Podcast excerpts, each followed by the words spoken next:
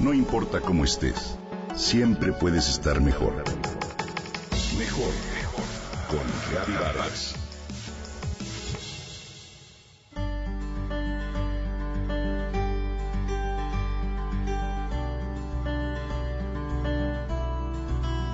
¿Cuál es tu palabra favorita? le preguntó Gisela a Marina.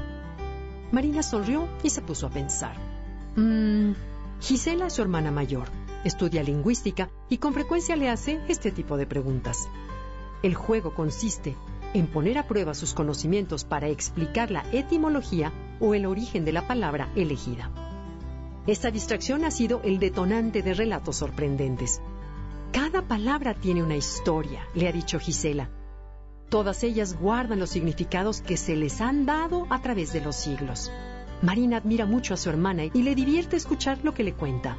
Esta vez pensó, pensó, porque quería ponerla en aprietos.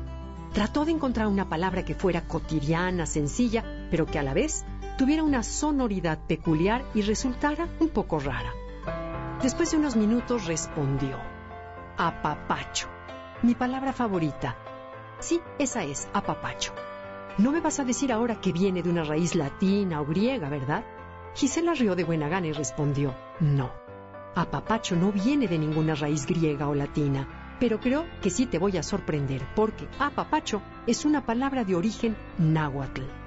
Y continuó, viene de dos verbos, patzoa, que significa apretar, y papatzoa, que es apretar algo con los dedos. Para aumentar la sorpresa de Marina, Gisela agregó otro dato. De esos verbos, dijo, se deriva también la palabra apachurrar. Gisela entonces hizo gala de su amplia cultura, enumerando muchas otras palabras de origen náhuatl. ¿Y tú? ¿Cuántas de ellas conoces? El español que hablamos en México tiene muchas y las usamos con más frecuencia de lo que percibimos. En primer término están los nombres de muchos pueblos, ciudades, barrios y estados de la República. Por ejemplo, Oaxaca, Tlaxcala, Toluca, Acapulco, Oaxtepec, Ixtapalapa, Azcapotzalco, Xochimilco y Chapultepec. Después están los nombres de un buen número de utensilios y objetos como metate, molcajete, comal, huacal, mecate y jícara.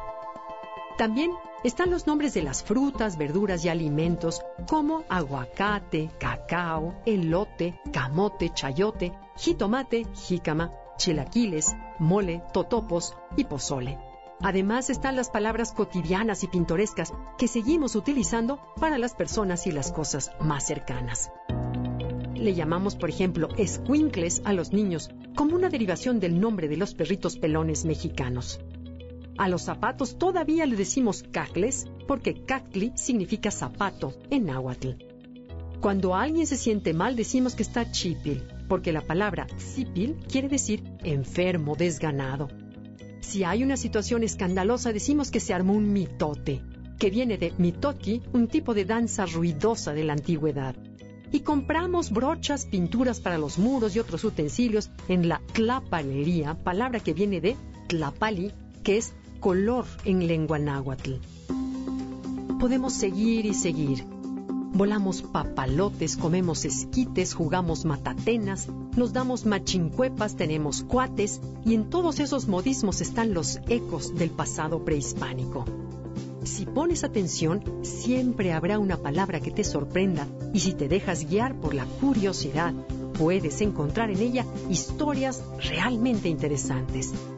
Te invito a que disfrutes y protejas nuestras palabras y nuestra forma singular de hablar es algo de lo que podemos sentirnos orgullosos.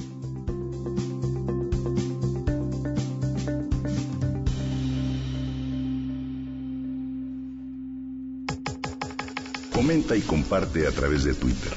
Gaby-Vargas. No importa cómo estés, siempre puedes estar mejor. Mejor, mejor. Con Gaby Vargas.